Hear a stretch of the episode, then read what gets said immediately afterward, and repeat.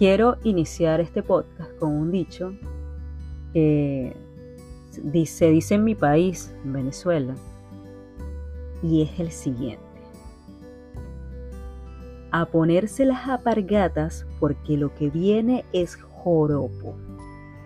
Esto indica que cuando las cosas van mal es el momento de actuar. Y por eso el podcast de hoy se lo vamos a dedicar a por qué es importante positivos. Y este es el motivo por el cual este podcast se llama Hablando Positivo. ¿Por qué se llama este podcast Hablando Positivo? el tema está en que nosotros no podemos ser, yo estoy consciente de que no se puede ser positivo todo el tiempo, porque la ser positivo constantemente ya racha en lo, en lo falso. Y creo que todos estamos claros en eso, ¿no? El tema está en que mm, este, este mm, podcast comenzó como una iniciativa de comunidad actívate, ¿no? Así se llamaba el chat que abrí comenzando. Porque yo estaba pasando por un momento difícil, creo que cuando uno está lejos de su país, cuando uno no tiene a sus amistades cerca, no tiene a su familia cerca, de alguna manera creo que uno siempre está pasando momentos difíciles constantemente, independientemente de, estés o no en tu país, ¿no? Y también porque hay muchas personas que también solían escribirme, contarme sobre situaciones que viven a diario, pidiéndome un consejo. Eh, bueno, porque yo tengo esta habilidad de que la gente piensa que yo siempre estoy o soy una persona positiva. No todo el tiempo somos positivos y eso estoy extremadamente claro.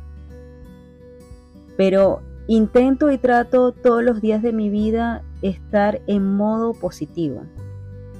Eso no quiere decir que me hunda de vez en cuando. Inclusive yo siempre pienso que cuando uno está mal, hay que dejarse estar mal. Es importante dejarse estar mal. Dejarse estar mal porque está bien no estar bien, ¿sí? Tenemos que normalizar que cuando nos sentimos mal, nos sentimos mal. Tenemos que normalizar que cuando tenemos rabia, tenemos rabia, cuando estamos enojados, estamos enojados. No, no tenemos que llevar de alguna manera una cara de positividad constante todo el tiempo porque la positividad constante no existe. Lo que existe es el levantarse, en prepararse para enfrentarse con la mejor actitud a las circunstancias por las que estás pasando. Es por eso que nace hablando positivo, porque hablando positivo es porque algo bueno hay que hablar porque las circunstancias difíciles, las circunstancias negativas de la vida, tienen muy en el fondo algo positivo, porque nosotros aprendemos de las experiencias. Nosotros aprendemos tanto de las experiencias positivas como de las experiencias negativas. Las experiencias negativas son una gran escuela. Uno, si no aprende de las experiencias negativas, entonces te sucede una, dos, tres veces y te puede suceder toda la vida lo mismo todo el tiempo. Porque todo aquello que nos pasa, que no es positivo en nuestra vida, tiene un símbolo, tiene una simbología, algo nos quiere decir. A partir de ahí nosotros vamos a aprender algo. Entonces, si puedes aprender de los momentos difíciles de la vida, si puedes aprender de las circunstancias negativas, entonces, algo positivo tiene que haber allí. Te voy a alentar para cuando te sientas mal, llora. Llora todo lo que quieras. Maldice si es posible. O sea, húndete. Vete, no sé, a lo peor, a la peor de las profundidades y oscuridades cuando te sientas mal. Permítete eso. Permítetelo pero cuando ya hayas sacado la última lágrima y cuando ya sienta que llegaste a las cenizas, ahí conviértete en un ave fénix. ¿Sí? Y para convertirte en un ave fénix, yo te voy a dedicar cinco consejos para que puedas salir de esa oscuridad. El consejo número uno para salir de la inmunda, como a mí me gusta llamarle, es practicar la gratitud. Hay que dedicar tiempo cada día para reflexionar sobre las cosas por las que te sientes agradecido o agradecida. Esto es muy importante porque nos puede ayudar a mantener una perspectiva positiva. Segundo, enfocarse en lo que puedes controlar. Hay que aceptar aspectos de la vida, o sea, hay aspectos de la vida en que nosotros no lo podemos cambiar. Entonces hay que concentrarse en aquello en lo que sí podemos cambiar. Esto nos da de alguna manera un sentido de empoderamiento. El tercer consejo es rodéate de personas positivas. Estar cerca de personas que tienen una actitud positiva e tienen una influencia en nuestro estado de ánimo. Por eso es importante buscar la compañía de aquellas personas que te pueden inspirar y te pueden apoyar. Cuarto consejo.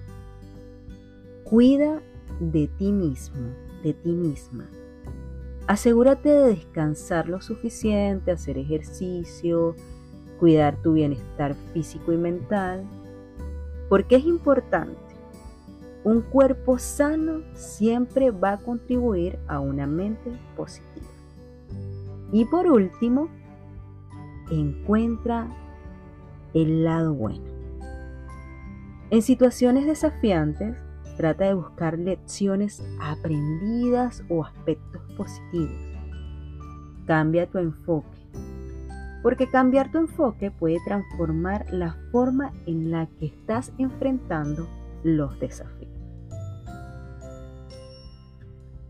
Quiero terminar este podcast con una reflexión. Mantener la mente positiva es como cultivar un jardín mental. Al igual que cuidamos nuestras plantas para que crezcan sanas, necesitamos nutrir pensamientos optimistas y evitar las malas hierbas de la negatividad. La actitud positiva no va a eliminar los desafíos, pero nos va a brindar la resiliencia necesaria para enfrentarlos con una perspectiva constructiva.